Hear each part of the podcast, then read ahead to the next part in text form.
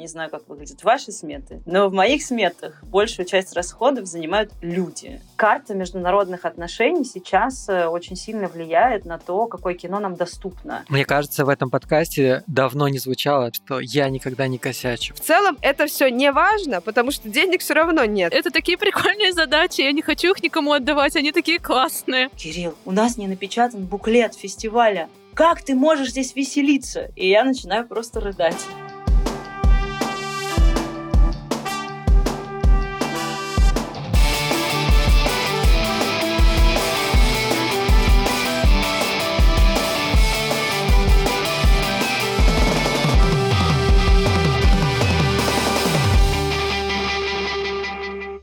Всем привет!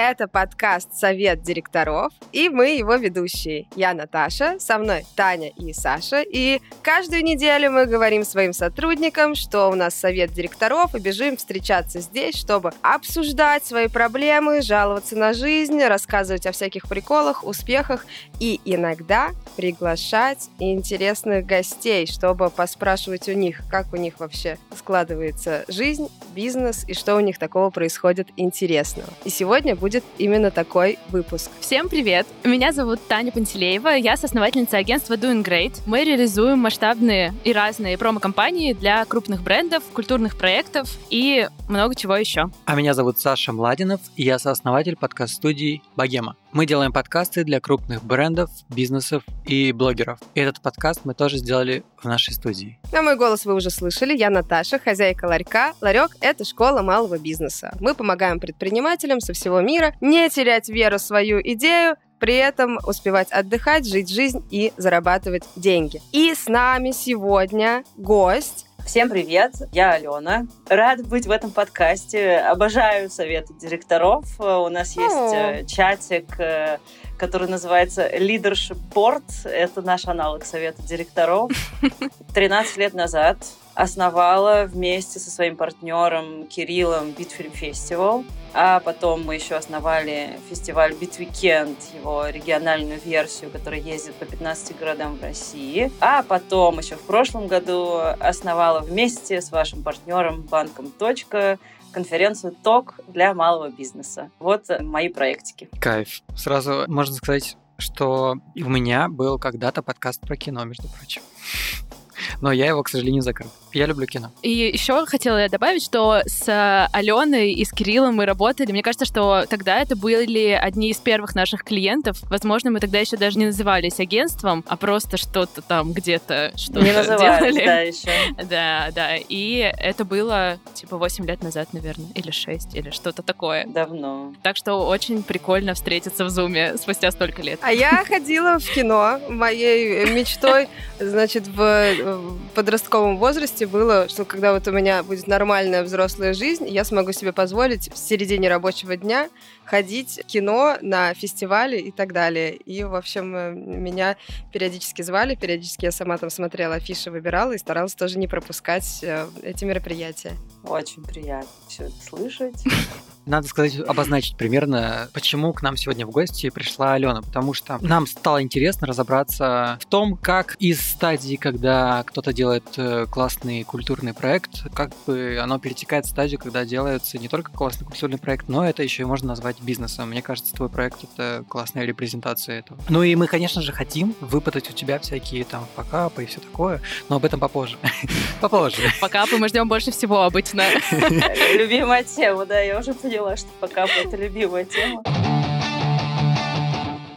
На самом деле, я подумала, что часто, когда к нам приходят культурные проекты, что вот эта штука с тем, что это не бизнес, это культура, и э, мне кажется, что вот в какой момент вы подумали, что ну все, вот теперь это уже, мы уже не просто типа культурный проект, но мы еще и бизнес. Мне кажется, что все равно в самом начале, насколько я помню, что у вас все равно это было больше, какое-то время это было как хобби. Была ли это точка или это было какое-то планомерное действие, которое продолжается? Ну, мне кажется, надо начать э, издалека, в том смысле, что мне кажется, что что вообще решение про бизнес э, — это решение про то, что, ну, по крайней мере, как было у меня, решение про то, что все, я дошла до той точки, когда я готова инвестировать время и свои ресурсы только в свой проект. Все, вот, вот это главная точка. И когда начался фестиваль, я же ушла из найма, в общем-то, на пике своей карьеры. Меня позвал Александр Мамут э, в кинотеатр «Пионер», где я была арт-директором, я его открывала, и у меня был полный карт-бланш на то, что я делаю, какие события, какие кинофестивали туда зову. Это была офигенная абсолютно работа мечты. Вот. Но потом пополнилась команда, пришли люди, с которыми мы не сошлись видениями, и я ушла. И это была, по сути, как бы, ну, не последняя моя работа по найму, но вот такая как бы длительная, с которой я себя ассоциировала,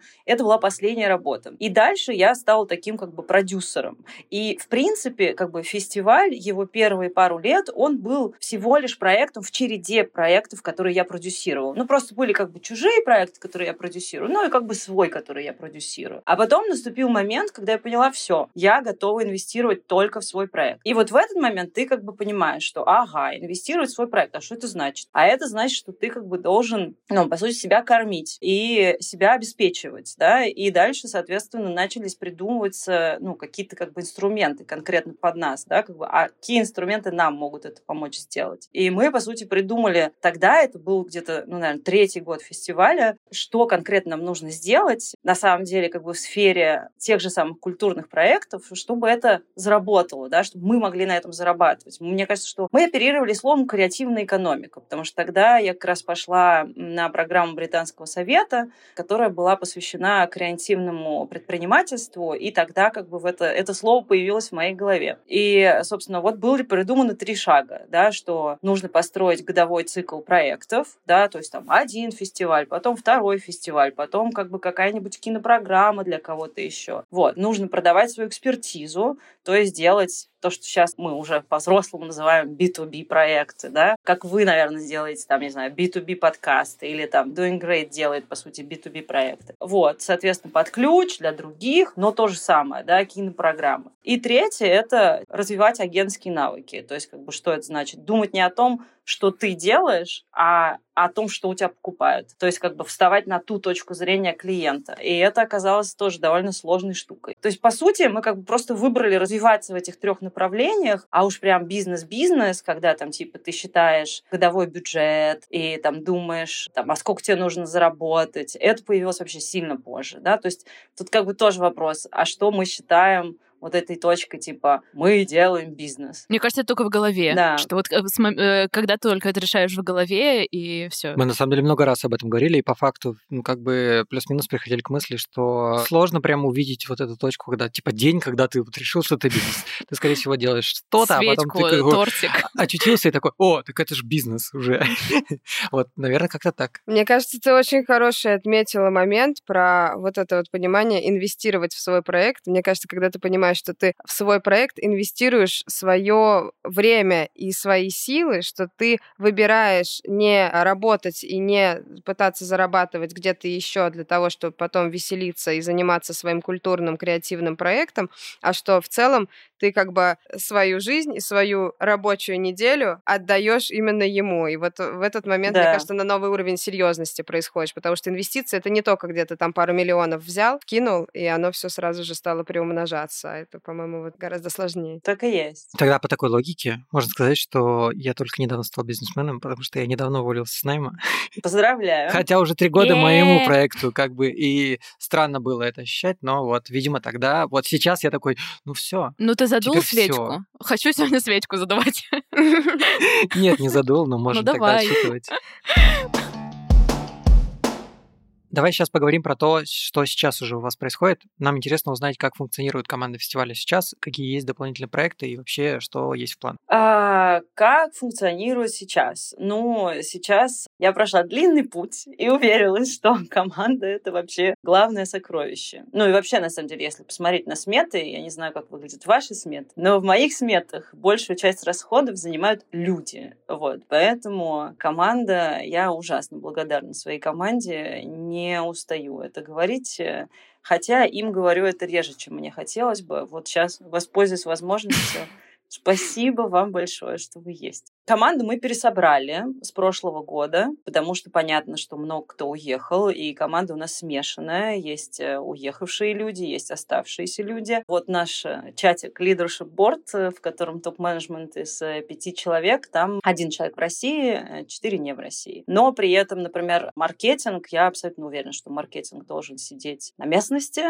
понимать, что происходит, быть в контакте, быть не оторван. То есть из четырех человек у нас трое в Москве. И, например, куратор программы тоже работает из Петербурга. А какие это позиции получаются сейчас? Это отдел маркетинга, да, ты сказала, там четыре человека? Да. И сколько человек сейчас вся команда? Ой, это Но просто как бы помимо разделения на оставшихся уехавших есть еще э, постоянные сотрудники и проектные. И вот сейчас мы в фазе максимально большой команды. Мне кажется, сейчас в нашем общем чате э, без бухгалтерии и э, бэк-офиса 19 человек. Но сейчас вот, собственно, сейчас фаза, когда осталось три недели до фестиваля, фаза под названием «Ад».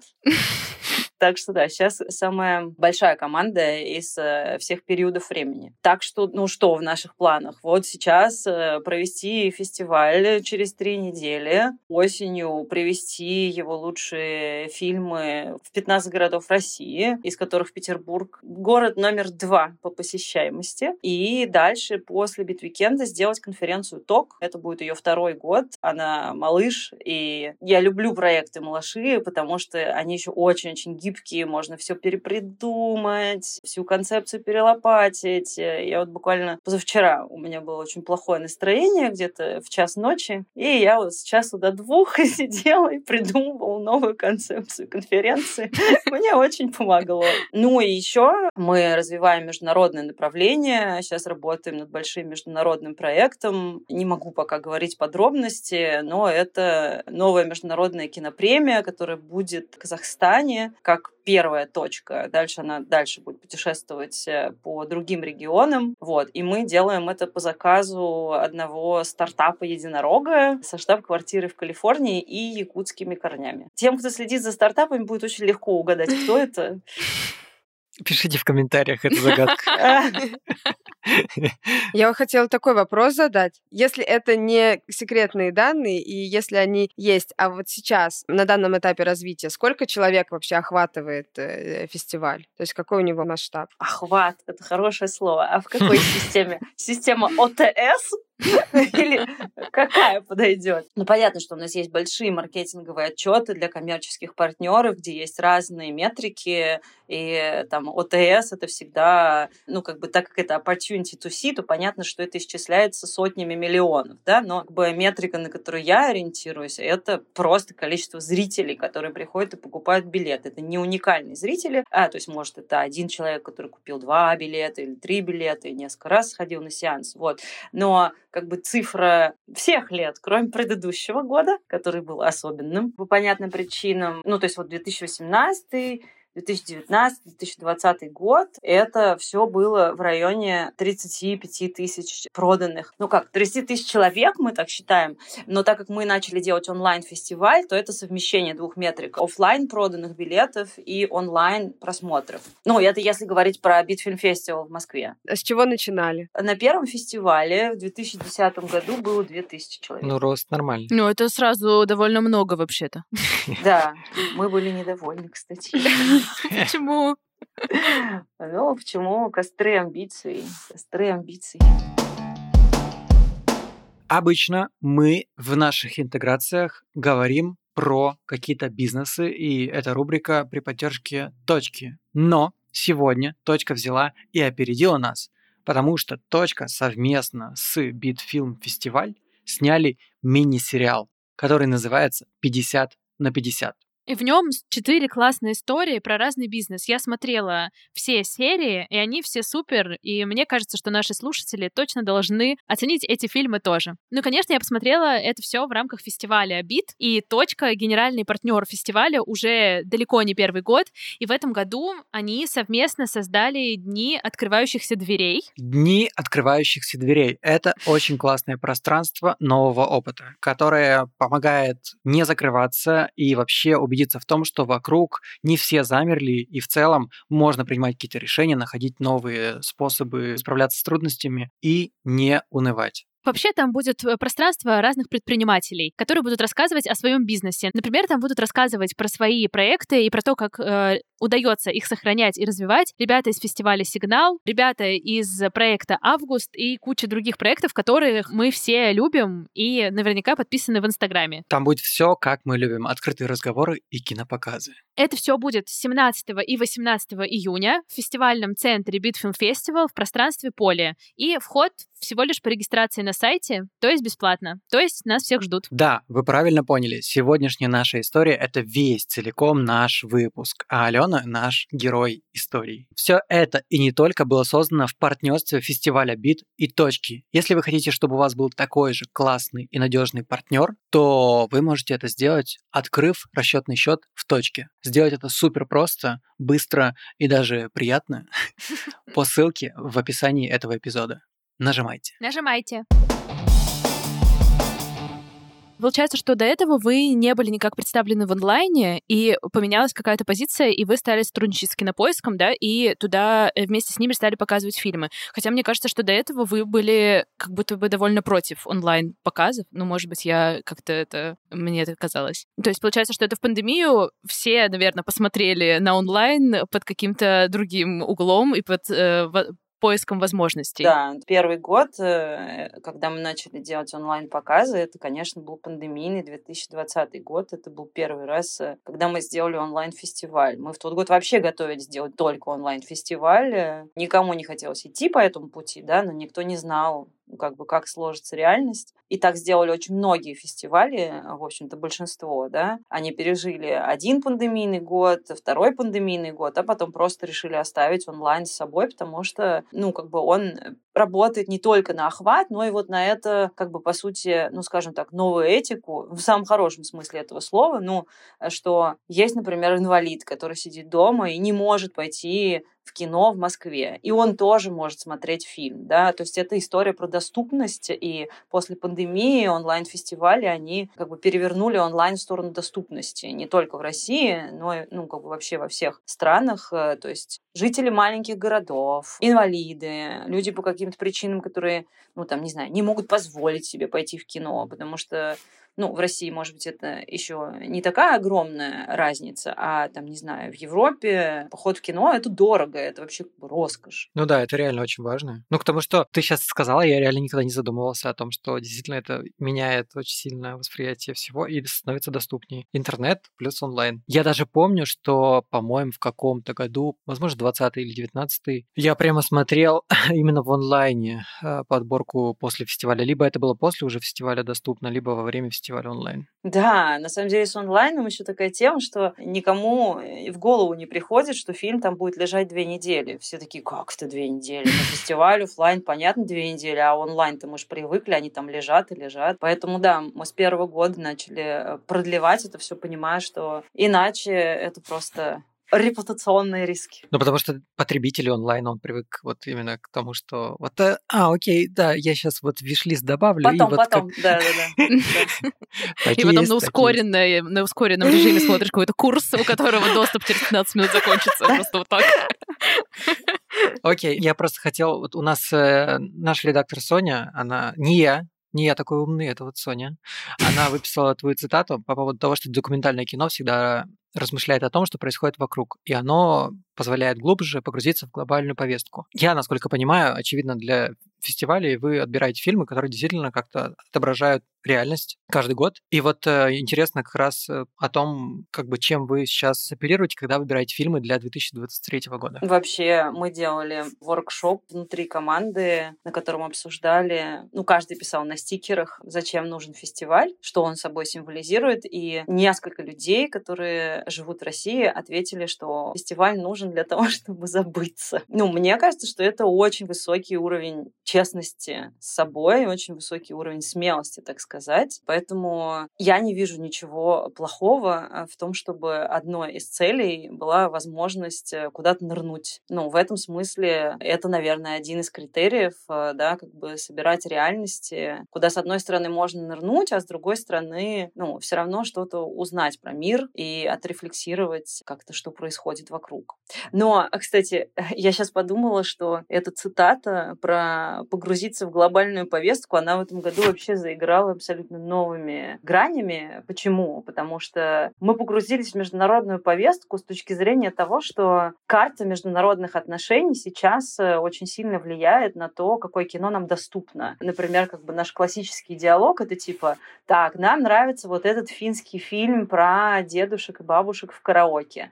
Типа, он финский. Как у нас отношения с Финляндией? Финляндия только что вступила в НАТО. Ни хрена нам этот фильм не дадут. А, окей, хорошо. Так, а вот этот фильм французский. Что у нас с Францией? Ну, Макрон весь год звонил Путину, так что вполне возможно они готовы к диалогу, попробуем. И нам дают французский фильм. И как бы и ты оказываешься реально в этой параллельной реальности и такой типа, да, вот наступил момент, когда ты реально должен разбираться в геополитике, следить за геополитикой, чтобы, блин, делать свое маленькое культурное дело. Все взаимосвязано, к сожалению. Э, а есть ли опасения, э, что, например, вот этот фильм, окей, вы его получили, вам его дали, но на территории России, например, его не разрешат показывать или пропустят, но там потом будут проблемы там или так далее. Есть какой-то у вас алгоритм э, действий на этот счет? Вообще, как это сейчас, скорее всего, сложнее сейчас происходит? Ну, мне кажется, что мы здесь как бы в более безопасной ситуации с точки зрения того, что для э, показов на фестивале не нужны прокатные удостоверения, да, потому что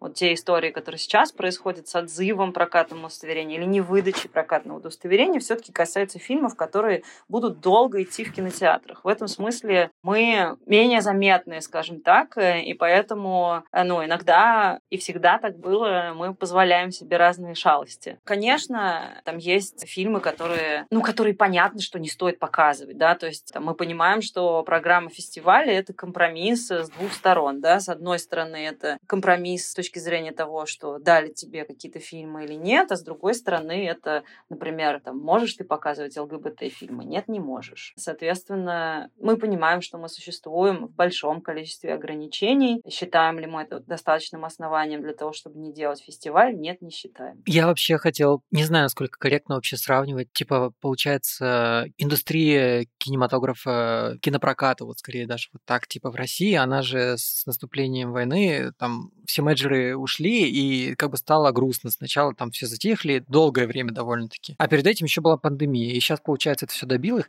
Но в какой-то момент они такие плюнули и просто начали показывать фильмы там из Казахстана, я так понимаю, насколько я понимаю. А по-моему, просто все плюнули. Я прям вижу кучу фестивалей в Мираже, по-моему. Там вообще. Насколько я знаю, они сделали так. Они сделали отдельные какое-то, ну не все, но крупные-крупные сети, они сделали отдельные счета, куда они якобы оплачивают э, прокат этих фильмов, и когда менеджеры условно, возможно, вернутся, они смогут забрать эти деньги. И получается, что они как бы условно по их правилам они оплачивают их, деньги копятся, когда заходите, тогда Это забирайте. типа donation? Да, ну, услов, да, ну, как бы вот так. А копии, они берутся, ну, нелегально, насколько я понимаю, и там, вот. Я к тому, что насколько стало хуже именно и труднодоступнее в вашем бизнесе, и вообще корректно ли сравнивать? Ну, конечно, это одни и те же процессы, да, то есть все оплачивают права, будь то прокатчик с большим количеством нулей, да, и фестиваль с маленьким количеством нулей, да, процесс один и тот же. Так что да, корректно, все запариваются, все, ну как бы это как, не знаю, в любом бизнесе, да, у всех сломаны производственные цепочки. У нас тоже сломана производственная цепочка. В нашем случае это там, не знаю, платеж.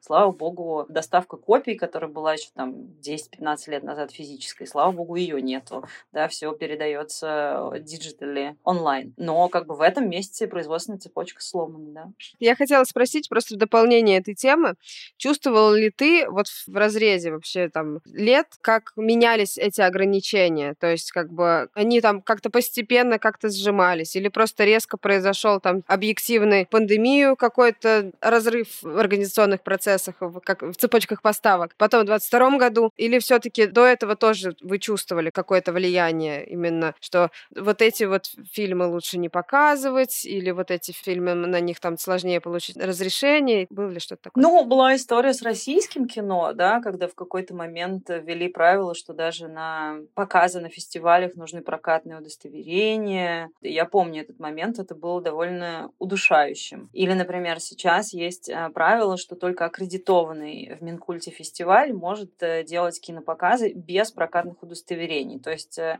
если фестиваль не в реестре, он должен делать прокатное удостоверение на каждый фильм, даже если он показывается там всего два раза. Мы один год так делали Beat Weekend, потому что мы не понимали, как зарегистрировать в Минкульте 15 кинофестивалей в разных городах, и мы делали прокатное удостоверение. Но, слава богу, там было всего 8 где-то фильмов, но на следующий год мы поняли, что это застрелиться, что лучше мы занесем 15 фестивалей в реестр, э, чем будем делать прокатное удостоверение. Ну, то есть, как бы вот этот объем бюрократии — это один из главных инструментов, э, которым пользуется государство, и, соответственно, как бы нарастание какой-то бюрократии вокруг э, того, как ты что делаешь, это, ну, безусловно, был одним из механизмов, да, которые мы на себе чувствовали. Поняла. Я помню, что еще когда ковид еще отступал, там тоже все мои друзья, организаторы концертов, ходили в Минкульт как на работу каждый день согласовывать. Так это все еще надо согласовывать. Ковидное ограничение нет, в этом прикол. В Петербурге, по крайней мере, они существуют, и типа ты согласовываешь мероприятие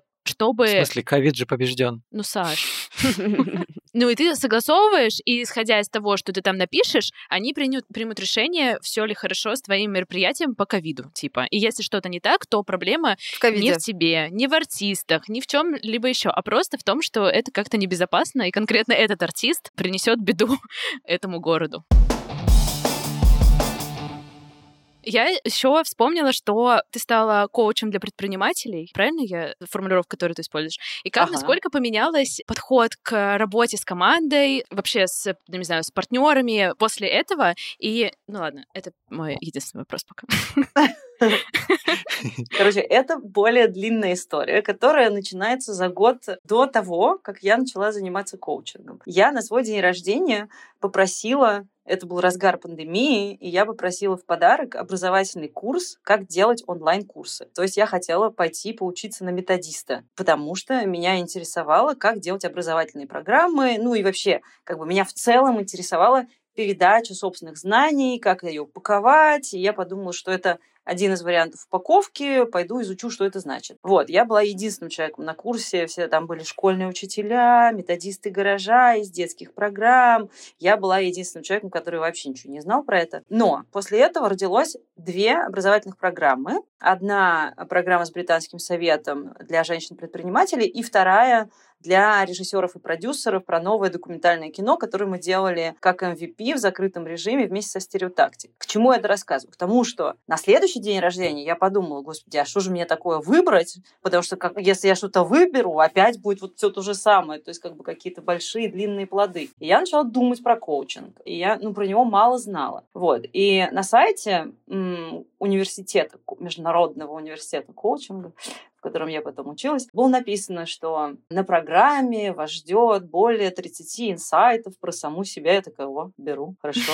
Так что в целом, как бы, главное, зачем я туда шла, это мне было интересно что-то про себя новое узнать, а все остальное уже как бы приложилось. И отвечая на твой, Таня, вопрос, да, конечно, повлияло, потому что, ну, типа, в коучинге есть э, там 8 ключевых компетенций. Я сейчас не назову все, но ключевые из них это развитие доверия и безопасности, создание и поддержание соглашений, активное слушание, сохранение присутствия, да, ну, то есть это как бы очень базовые вещи, которым тебя учат, ну, как навыку, да, и понятно, что эти навыки, они остаются, ну, как, они влияют на все, да, в том числе на отношения с сотрудниками, в том числе на отношения с партнерами, да, то есть там ты начинаешь, ну, как очень осознанно зеркалить людей, да, повторять их лексику. Ну, в общем, это то, чему меня коучинг во многом научил. Очень, короче, там обещали 30 инсайтов, у меня было 300 инсайтов. Вот. Э, очень сильно, да, меня как человека это изменило. И и на все, на все, на все повлияло, да. Мне кажется, иногда я, когда об этом думаю, просто мне кажется, что есть такой риск, что приходишь к команде, типа, когда пройдешь какой-нибудь курс, говоришь, ну, новые знания, все таки да блин, можешь успокоиться, пожалуйста. Есть разные коучинговые инструменты, например, метод Уолта Диснея или техника GROW. Это типа расшифровывается как goal, цель, R reality, O options, W will. Вот. И я периодически прихожу и говорю, нам нужно сделать брейнсторм, будем делать брейнсторм по технике GROW. Вот, и все таки ага. Но вообще это работает. Ну, короче, я прикалываюсь с этого, вот, скажем так.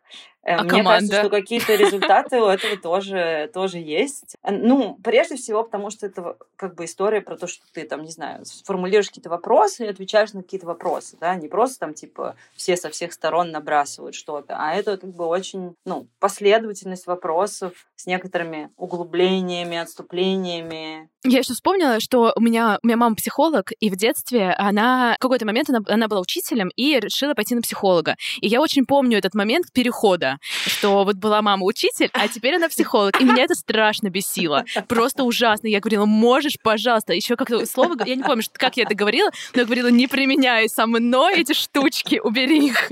Можем просто поорать друг на друга, как в старые добрые, и все. А твоя мама идет кричать в воду. Кричать в воду, да.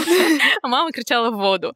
Э, это очень смешно. Еще она говорила, ладно, давай договоримся. У меня есть шляпа.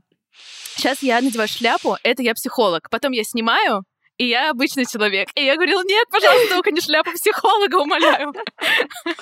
Лучше ремень. Короче, когда я только отучилась на коуча, а я, ну, как и многие здесь присутствующие, наверное, страдаю синдромом отличницы, я, значит, сделала себе сайт alena.coach. Можем считать это рекламой. Вот. И там была такая, как бы, очень коучинговая лексика, что, м, ну, какие-то термины, да. Шляп там не было, хотя в коучинге тоже есть шляпы. Вот, но это, на шляпу я уже, конечно, не решилась. И я его месяц назад весь переписала. Я выкинула все эти слова и просто как бы написала его своим языком. То есть как бы мне потребовался год, э, чтобы понять, что э, я, вот, я все усвоила, спасибо. А, Буду разговаривать на своем языке, как я люблю разговаривать, но решать те же самые задачи. Так что да, меня тоже не миновал этот этап, э, как и твою маму, да. Но сейчас я уже согласна, я даже наоборот уже говорю, мам, ну чё, Да, шляпу, да? давай обсудим. Да.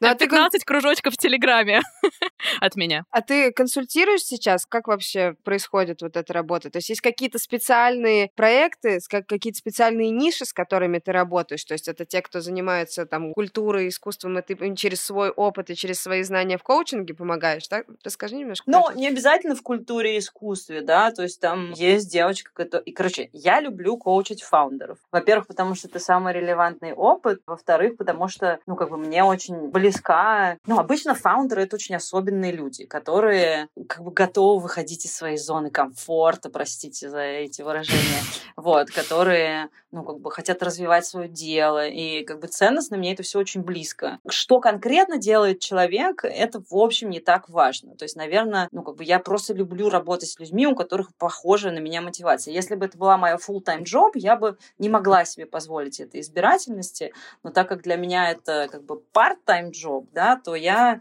скажем так, таргетируюсь на э, людей, которые чем-то на меня похожи, да, ну, по крайней мере, на уровне мотивации, вот. А, а так, ну, это может быть, там, не знаю, фаундер видеопродакшена, фаундер э, марки ювелирных украшений, владелец архитектурного бюро. Ну, то есть я сейчас привожу реальные примеры, там, с кем я работала последний год. Вот, ну, то есть, ну, вообще не обязательно, что это что-то связанное прям с культурой, культурой. А какую ты видишь закономерность вот среди всех вот этих вот ребят, именно фаундеров? Какую-то, может быть, ты проследила общую какую-то проблему или общий какой-то механизм а, решения? Потому что мне кажется, что как раз вот эти вот люди нас и слушают. Или те, кто уже фаундеры, или те, кто уже прям уже готов. Я бы сказала так, что перед тем, как я пришла в коучинг, я как бы проделала некоторый путь, да, то есть вот сначала у меня была идея, что как бы я хочу идти в образование, да, и делать просто образовательный курс. Я, кстати, смотрела на сайт ларька и думала, «М, я я сейчас немножечко завидую. Э, как бы я вообще в другой жизни я могла бы делать то же самое, и мне это очень нравится. О, можем лекцию какую-нибудь с тобой сделать. Давай. Вот. Потом я решила, что окей, как бы не образование, а менторство. И взяла несколько проектов на менторство, и год занималась менторством. И поняла, что, ну, как бы, по сути, это как бы более индивидуальная штука, чем образование, и с более, как бы, профессиональными людьми, у которых уже обязательно есть свой проект. И ты, как бы, говоришь, э, по сути, очень похожие вещи всем, но результат очень разный. Кто-то сделал это, но не сделал того, кто-то сделал то, но не сделал это. И мне стало интересно, почему. То есть я поняла, что есть вот эти ниши образования и как бы направления именно в каких-то хард вопросах, да, а мне интересно работать вот с этим зазором, когда, типа, все знают, что такое делегирование, ну, как бы спроси любого бизнесмена, ну, конечно, надо делегировать, да, а ты как бы приходишь в бизнес, и он говорит, ни хрена не делегирует.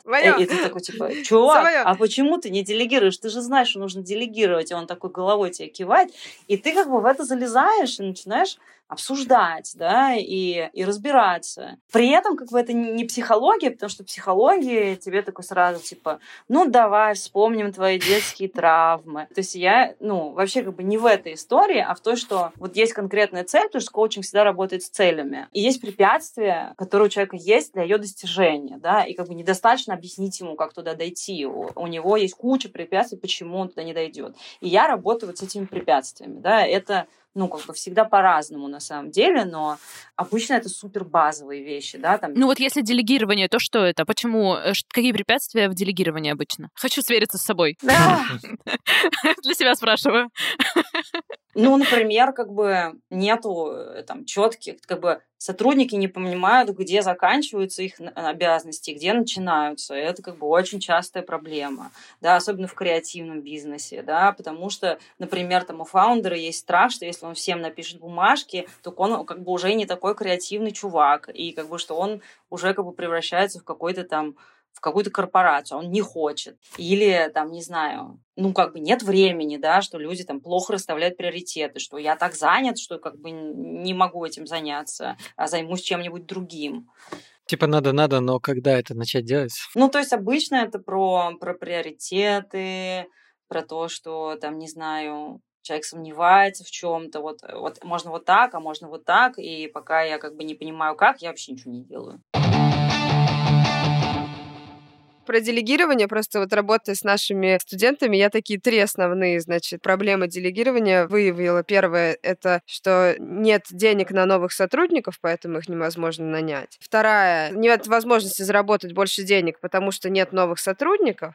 И третье — в целом, как бы вообще это и не хорошо, потому что непонятно, что им отдавать, потому что какие-то задачи слишком сложные, чтобы их кому-либо передать, а какие-то слишком легкие, и их недостаточно для того, чтобы еще и деньги кому-то за это платить платить. Но в целом это все не важно, потому что денег все равно нет на этих сотрудников, поэтому это все, в общем-то, и, и не проблема. И вот так вот по этому кругу, и как бы берешь вот так, вытаскиваешь разными способами из этого людей, какие-то создаешь алгоритмы. Это правда. В целом это мог бы быть мой ответ, но но я не подготовилась. Я просто еще подумала просто про свой вариант, и из-за этого мне кажется, что частично что-то мне близко, но иногда мне просто очень нравится самой работать. И мне кажется, что это такие прикольные задачи, я не хочу их никому отдавать, они такие классные. Зачем, если мне нравится? И это, ну, понятно, что это палка о двух концах, потому что это не может продолжаться бесконечно. И однажды на каком-нибудь клиенте я сломаюсь, и это уже никому не понравится больше. Особенно тем людям, которым придется чинить меня, когда я уже, ну, как бы все. Но именно вот этот момент, что я думаю, блин, ну это так интересно, почему это должен кто-то делать, мне же нравится. Но это правда. И я поэтому все время балансирую на этой, на этой своей любви, а что-то поделать руками. Блин, я все время ведусь на вот эту вот штуку о том, что типа, «А, если я сейчас начну вот это делать, то я, возможно, что-нибудь придумаю уникальное. А если сейчас другой человек, я ему дам ТЗ, и он сделает в рамках э, ТЗ. Это, как я помню, там типа... Не полет орла, да, он сделает? Не полет орла сделает, да, но что-нибудь как бы не, не случится. А, а если если я и вот в, это, вот в какую-то ловушку эго попадаешь, когда типа, как жаль, что не все такие умные, как я, никто не может повторить то, что у меня в голове, а там у тебя там в голове просто просто сам не, сам не можешь сформулировать. Ты сам не можешь сформулировать, что у тебя там в голове, поэтому создается иллюзия какой-то своей сложности, гениальности, и что никто не может это повторить. Ну, вот это, кстати, история про долгосрочные и краткосрочные цели, да, потому что когда у тебя есть краткосрочная цель, типа, я хочу вот сейчас, типа, сделать что-то классное, ну, да, это, там, это проще. свое эго. А когда ты думаешь долгосрочно, типа, так, мне нужно там, не знаю, я хочу вообще-то вот там оказаться через три года, да, и такой, так, типа, блин, а, ну, в коучинге есть такой вопрос, это как про шляпы. Как это приближает вас к долгосрочному результату? И ты такой задаешь. Ну, тут можно придумать а разные оправдания. приближает меня к долгосрочному результату? Да, блин, никак. Ну, почему? Такой, а, ну ладно. Мне кажется, ну, что хорошо. можно оправдать как угодно. Ну, в смысле, что я понимаю Оно делает, это, и что... Это делает результат еще более долгосрочным. Но если я сделаю это классно, то в долгосроке, типа, ко мне придут лучшие клиенты, если я сделаю это так классно. Просто я думаю про то, что это на самом деле еще свойство мозга, потому что я могу прийти, и я знаю, я эту задачку 6 лет каждый год решаю. Типа, мне ее очень быстро решить, и я чувствую себя супер. Типа, я же пришла, и я сейчас так быстро, офигенно помогла. Почему же мы не можем всегда так делать. Ну и... да, ну а дальше да, это вопрос того, можешь конечно. ли ты посадить еще двух людей и научить их также решать задачки, и вы будете их втроем решать, условно говоря. Да, Тогда у вас да, будет да. в три раза больше клиентов. То есть, если у тебя нет цели, типа в три раза больше клиентов, пожалуйста, решай да. сама.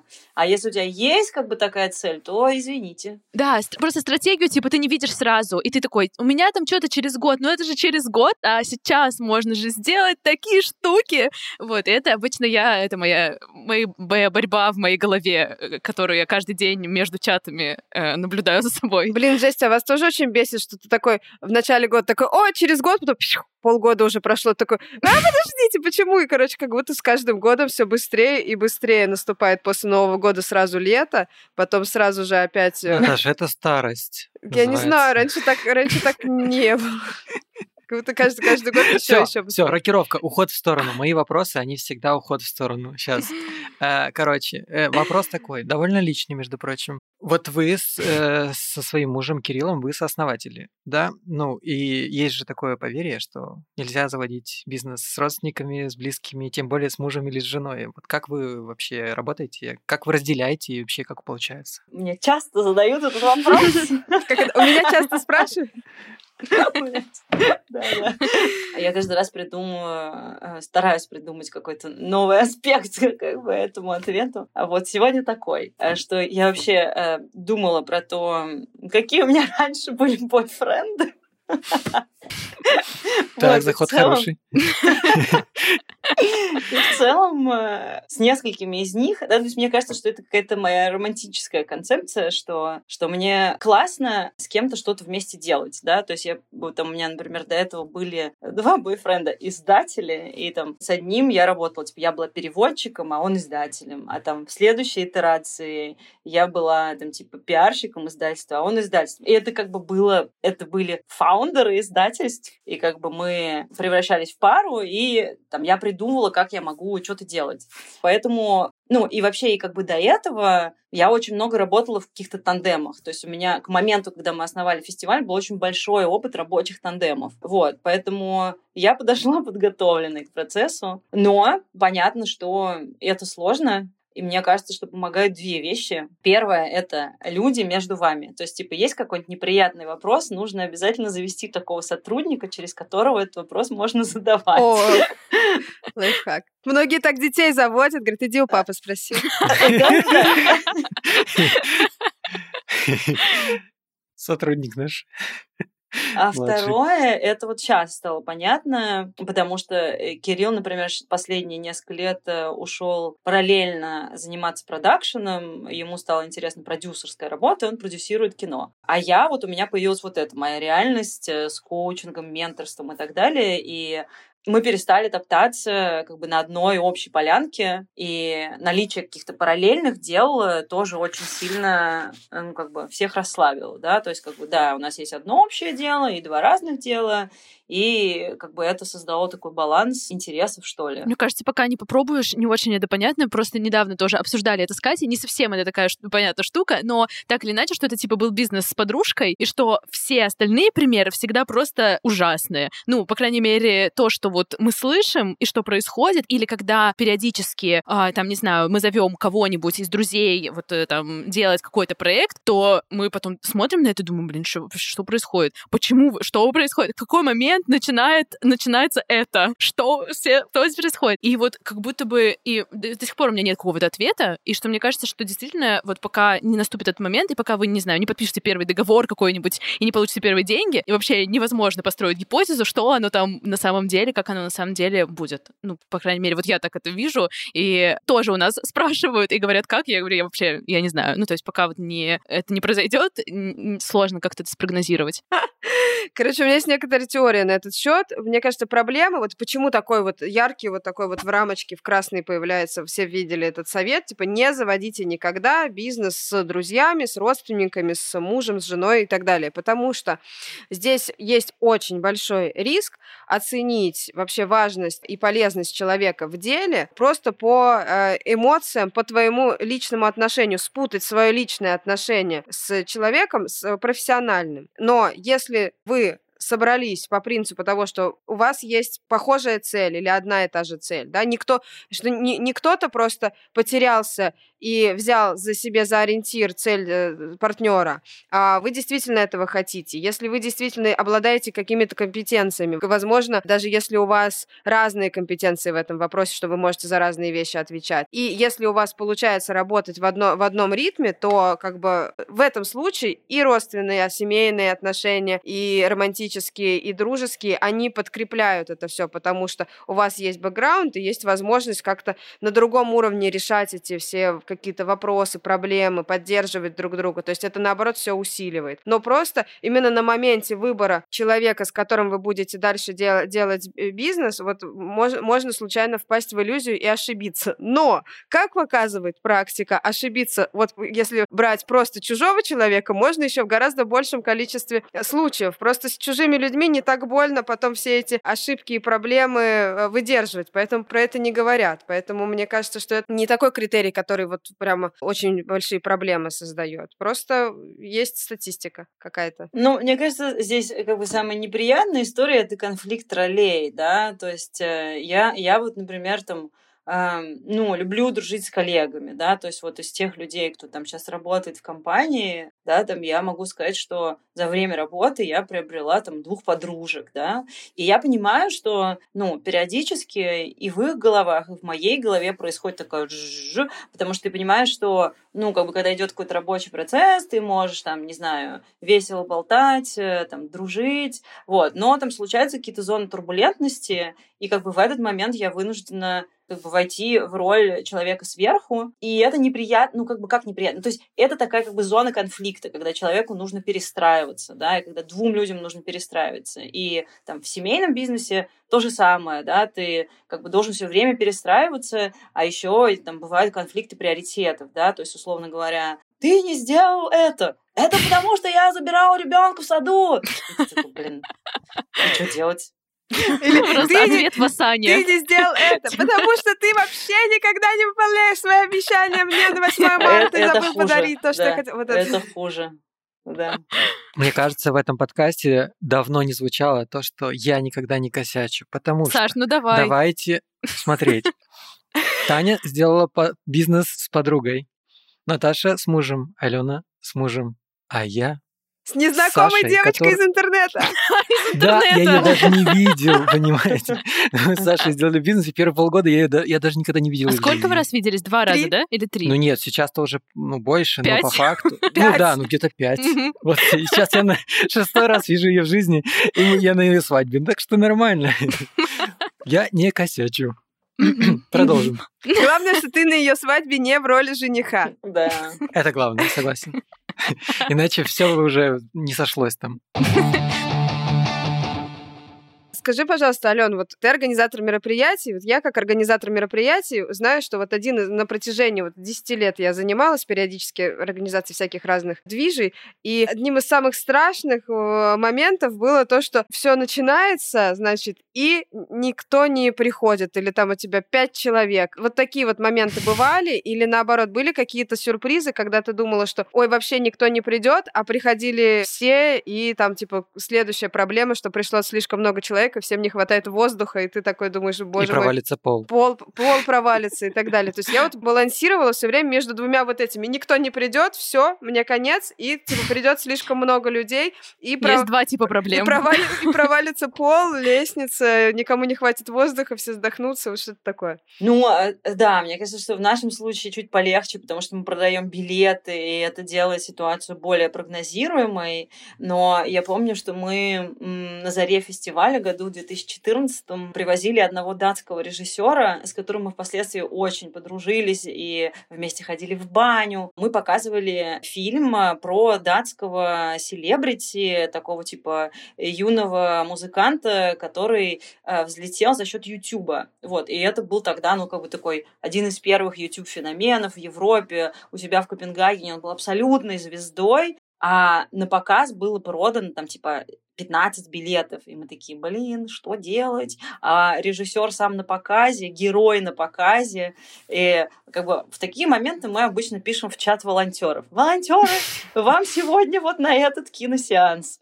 Вот. Э, ну, обычно сколько-то человек доходит. Но конкретно на этом сеансе, так как режиссер это реально выдающийся веселости человек, э, и герой тоже был э, довольно отвязным человеком, они увидели, что в зале мало зрителей, а у них еще после этого должен был быть с ними Q&A, и, значит, они его устроили таким образом, что они сходили за бутылкой водки, и каждый, кто задавал вопрос, должен был выпить рюмку водки. И они тоже пили перед каждым вопросом рюмку водки водки. И, в общем, Q&A длился час. Мы их оттуда потом выволакивали. Зрители были абсолютно счастливы. Они были абсолютно счастливы. Вот, то есть, как бы, все как-то даже Лайфхак без нашего найден. ведома э, разрулилось. Э, но да, такие ситуации, конечно, бывали, когда, ну, как бы, когда у тебя много фильмов, и ты там сосредотачиваешься на хедлайнерах, э, а при этом есть режиссеры, которые приезжают к фильмам, которые не хедлайнеры, и ты такой, блин, как же так, что делать, как он будет себя чувствовать. Ну, то есть это всегда очень большая ответственность, что ты хочешь, чтобы у человека было ощущение, что он звезда, но как бы это всегда кто-то звезда, а кто-то нет. Про историю с э, водкой Q&A, это, это как бы подтверждает вообще концепцию, что если у тебя большой охват, то тебя, тебя знают много людей, но с ними сложнее именно глубокие отношения выстроить. А если у тебя маленький охват, то ты можешь прямо вот сердечко прямо им запасть. Мне кажется, ребята как раз именно, именно это и сделали. Да.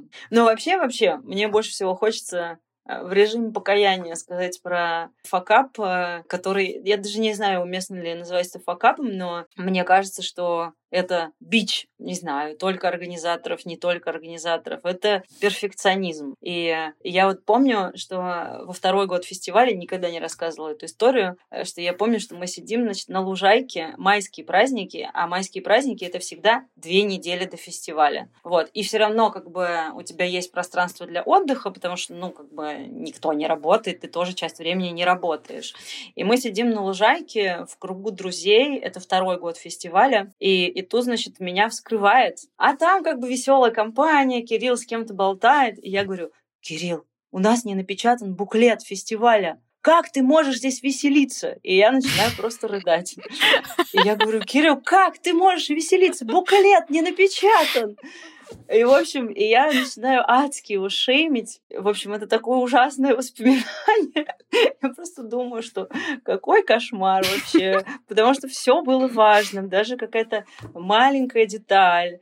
И я была таким как бы цербером, перфекционистом, что влияло вообще как бы на, на отношения с людьми. И я готова была сама лечь костьми, и чтобы все вокруг меня легли костьми. Ну, на самом деле, только несколько лет назад я как-то поняла, что вообще-то когда я думаю про факапы, очень мало есть внешних факапов, потому что я все время как бы всех вот так вот сжимала, чтобы не было ни одного внешнего факапа. А факапы все были внутри. Все они были на уровне, там, не знаю, отношений, команды, каких-то кризисов, доверия и так далее. Вот. Это моя маленькая исповедь. Я, как человек, который 10 лет вел бизнес в партнерстве с э, мужем, очень хорошо понимаю вот ту ситуацию, которую ты описала, когда ты уже, ты, да, да, да, когда ты уже э, до себя уже докопался до такой степени, что ты уже все выгреб, у тебя уже не осталось своих собственных эмоций, ты такой, муж, а ты чего это там отдыхаешь, отдыхаешь свой выходной, да, спишь? Что хочется сказать напоследок? Хочется всех пригласить э, на Битфильм Фестивал в Москве. Он начинается 7 июня и пройдет на куче разных площадок, э, в том числе, ну, прежде всего, в кинотеатре «Октябрь», в кинотеатре «Художественный». Но, например, э, те, кто предпочитает культурной программе природную, можно поехать в Переделкино и там тоже посмотреть фильм Битфильм Фестивал. А еще у нас будет фестивальный центр э, в таком месте под названием Поле. Э, мы его делаем второй год, и это такое сердечко фестиваля, э, где мы собираемся шушукаться, э, разговаривать на разные сокровенные темы и к фильмам, и не только к фильмам, и там в том числе можно смотреть кино. В общем, приходите, пожалуйста, смотреть фильмы Битфильм Фестивал, не знаю, что вам сейчас еще анонсировать. Вся программа есть на сайте сайте bitfinfestival.ru. А ссылка на сайт будет в описании. Обязательно нажимайте. После лайка появляться. Да-да-да, там очень, очень большой план действий, если что, не расслабляемся, ребят. Подписка на телеграм-канал, лайк поставить, э, комментарий написать, если вы не писали никогда. Если вы писали раньше, то можете сейчас это пропустить. Потом записать себе, эм, посмотреть программу фестиваля, выписать дни, когда вы, на какие фильмы вы хотите прийти, прийти на них. Ну, то есть, ну, как бы держимся в тонусе. Вот я хотела хотела спросить у Алены, а, может быть, есть какие-то рекомендации, может быть, у тебя есть какие-то любимые фильмы, которые ты бы вот советовала точно не пропускать? Вот, я как раз хотела сказать про рекомендации, что, значит, топ-3 Фильм «Меня зовут Альфред Хичкок». Я вообще боюсь сама фильмов Хичкока, и не все их смотрела, но это совершенно гениальный документальный фильм, э, который аранжирован так, будто Альфред Хичкок с вами разговаривает. Вот. И прямо там его прямая речь, он на вас так смотрит, э, хотя он был снят уже после его смерти.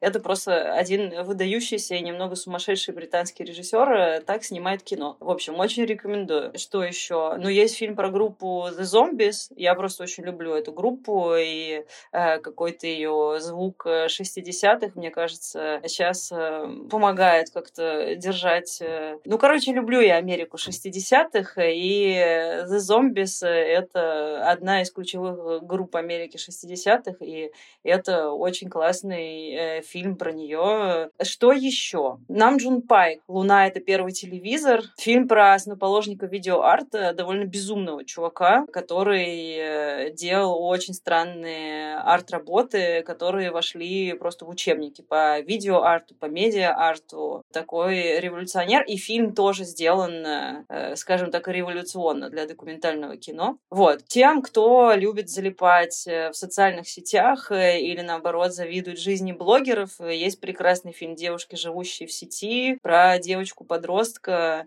и про обратную сторону ее жизни как блогера. Вот. Очень-очень тоже познавательное кино про то, что лучше быть не блогером, если честно.